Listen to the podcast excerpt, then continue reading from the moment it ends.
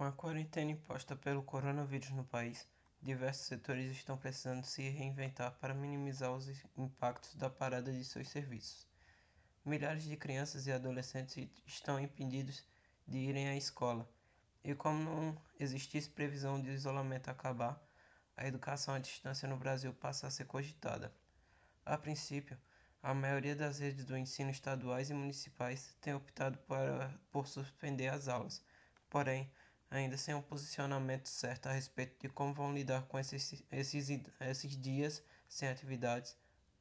Acontece que, conforme especialistas, a quarentena pode se estender pelos próximos meses, diante do desafio de cumprir o mínimo exigido pela Lei de Diretrizes e Bases, a LDB, que são 200 dias letivos anuais. Muitos secretários de educação e gestores escolares estão pensando em alternativas para superar a situação e uma delas é a educação à distância. Inclusive, para conter os impactos da epidemia, essa já é uma medida aprovada pelo MEC e deliberada por vários estados do país, como nos casos do Rio de Janeiro e Espírito Santo. Porém, mesmo com a liberação para que as aulas do ensino básico ocorram à distância, qual a viabilidade do ensino nesse formato? O Brasil está preparado para lidar, lidar com esse modelo? No mundo, quase um bilhão de alunos precisaram ficar em casa no período de quarentena, que ainda não sabemos o quanto vai durar. Devido ao coronavírus, no Brasil, cerca de 50 milhões de estudantes nessa situação, sendo que 45 milhões são de rede pública do ensino. Diante dessa realidade, é inviável fazer com que todas essas crianças e adolescentes pare de estudar por meses. Por isso, devem ser pensadas estratégias para conter o impacto na aprendizagem desses alunos.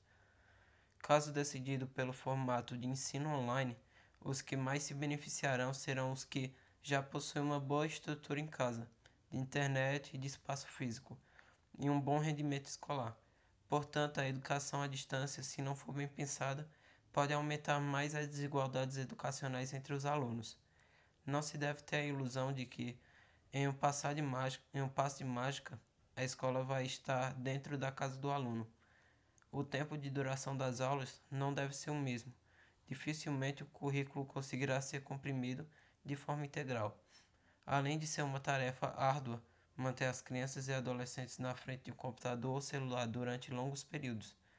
Longe de sermos pessimistas, a ideia é botarmos os pés no chão e pensarmos na realidade do maior número de famílias possíveis, buscando a equidade em um país repleto de diferenças sociais e educacionais.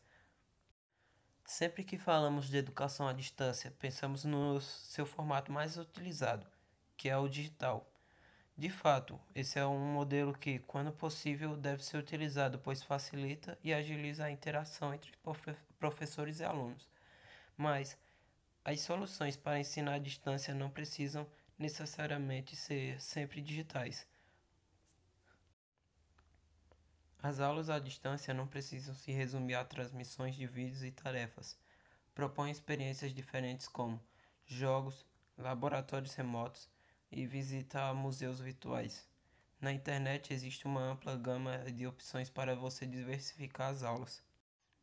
Em meio à crise causada pela quarentena imposta pelo coronavírus, Várias ideias e iniciativas estão surgindo ao redor do país para superar os desafios que ainda estão por vir, como distribuição de kits para famílias sem acesso à internet, transmissões de aula pela TV, aulas virtuais pelo WhatsApp ou qualquer aplicativo virtual e mentoria voluntária sobre ensino online.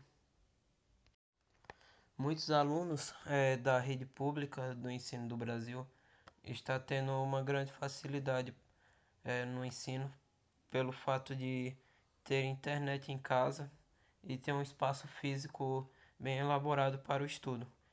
Mas alguns é, alunos da, do ensino não podem ter internet em casa, às vezes dificultando o ensino. No meu caso, eu tenho um, uma boa conexão de internet e um espaço físico bom para o estudo por isso não estou tendo muita dificuldade.